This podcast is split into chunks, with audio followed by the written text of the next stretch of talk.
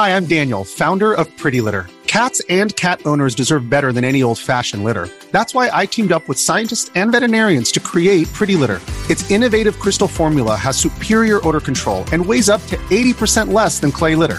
Pretty Litter even monitors health by changing colors to help detect early signs of potential illness. It's the world's smartest kitty litter. Go to prettylitter.com and use code SPOTIFY for 20% off your first order and a free cat toy. Terms and conditions apply. See site for details.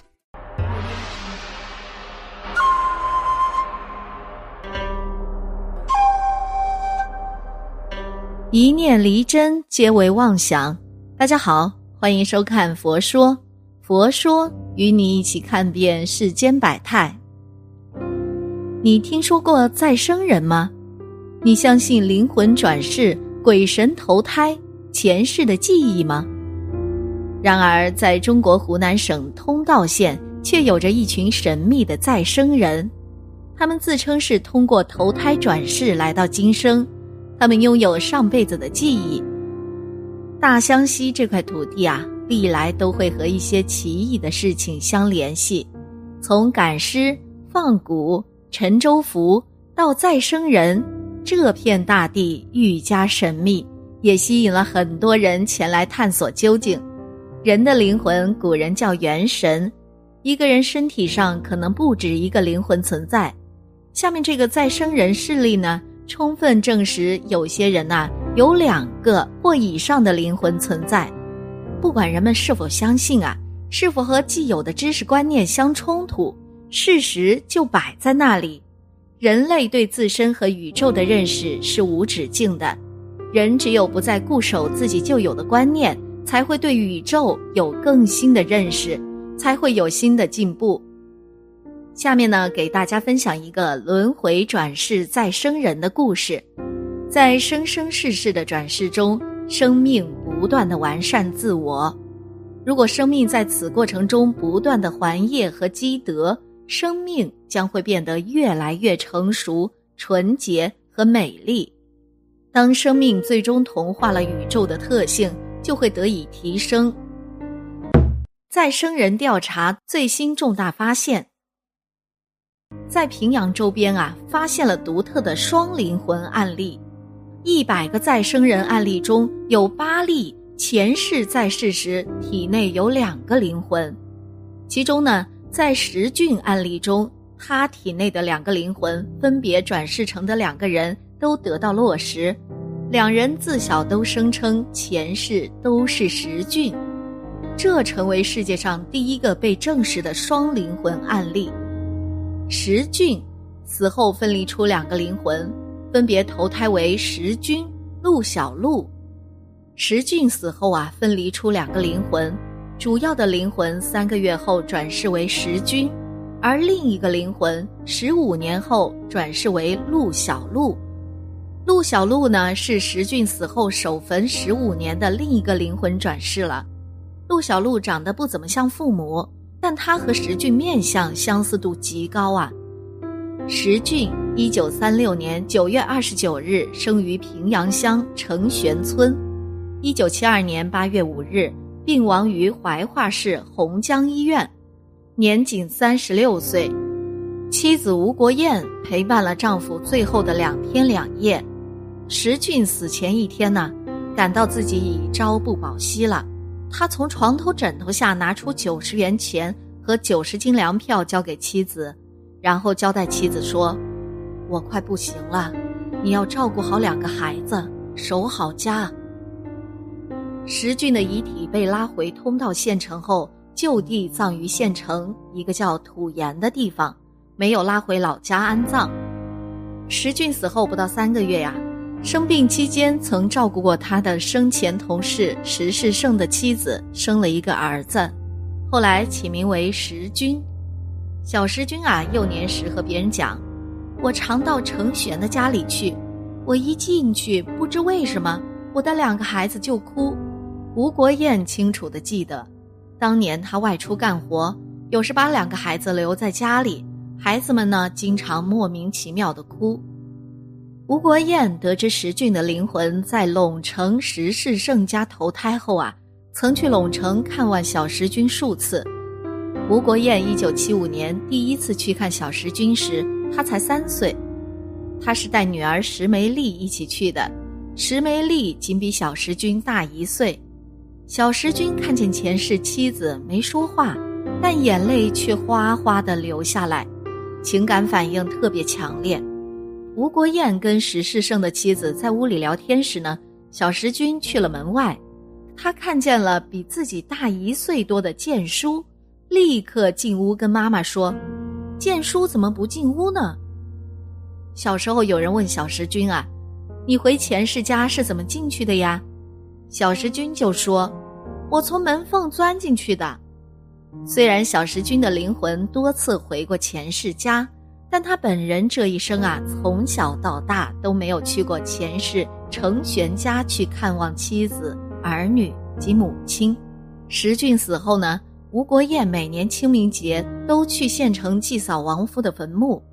一九八八年四月四日是当年清明节，他和往年一样前往祭扫，但这次祭扫却把墓内为石俊守坟十五年的另一个灵魂引了出来。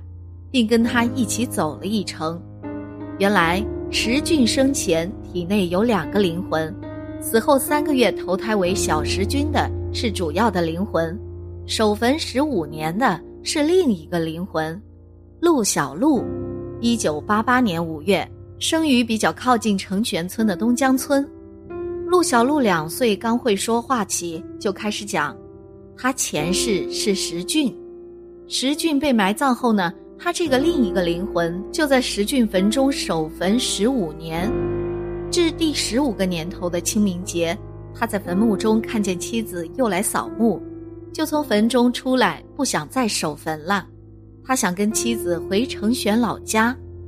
他和妻子呢一起从县城坐公交车到了平阳乡驻地下车，然后一起步行，走了约七公里，到了东江村。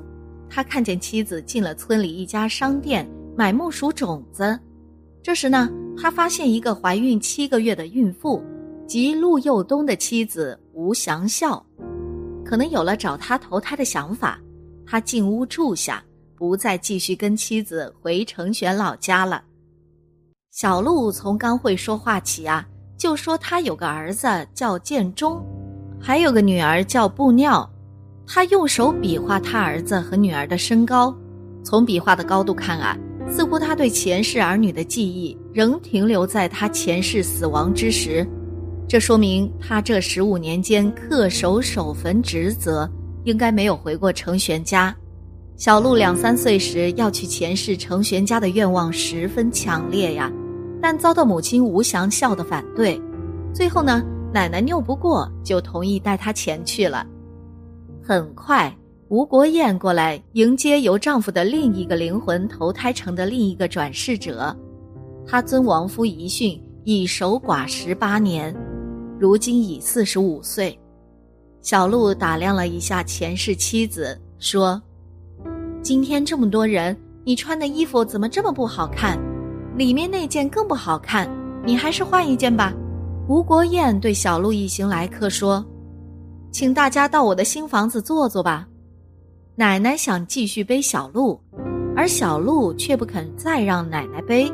他提出必须让前世妻子吴国燕背他回家。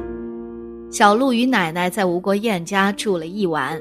次日一早啊，小鹿跟前世妻子一起去放牛，但坚决不让奶奶背，一定要前世妻子背。他还悄悄地跟吴国燕说。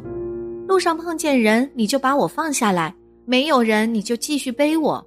一九九二年，小鹿四岁时，与妈妈吴祥孝又去了一次前世程玄家。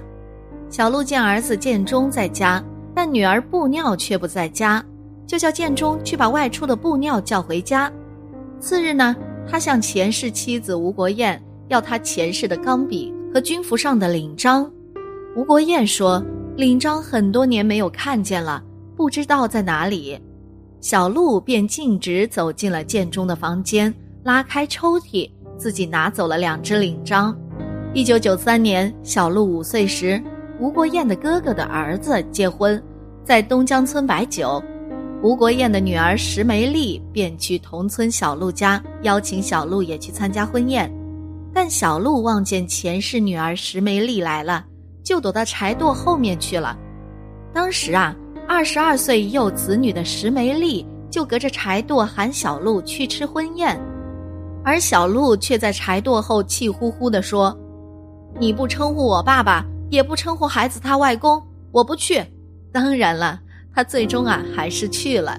陆小璐在学驾车方面啊天分惊人，就只是在老家跟叔叔随便练了一下就会了，完全没有到驾校学习。很快呀就考取了驾照。不知道这是否和他前世当工程兵期间多年驾驶军队拖拉机的经验有关呢？当你看到这里呀，你应该对转世轮回有了一定的了解。生命轮回是生命的基本存在形式，也是宇宙对生命的慈悲的表现。这种慈悲呢，就在于给予生命一次又一次的机会，让生命去改正、学习、充实和完善自己。也许你会问了，为什么不直接告诉生命呢？其实啊，一切自然法则都是不能被直接告知的。人类也是要通过学习和体验，才能获得这种神奇的感知。好了，今天的节目呢就到这里了，希望此次相遇能给大家带来收获。如果你也喜欢本期内容，希望大家能给我点个赞，或者留言分享、订阅。感谢您的观看，咱们下期节目不见不散。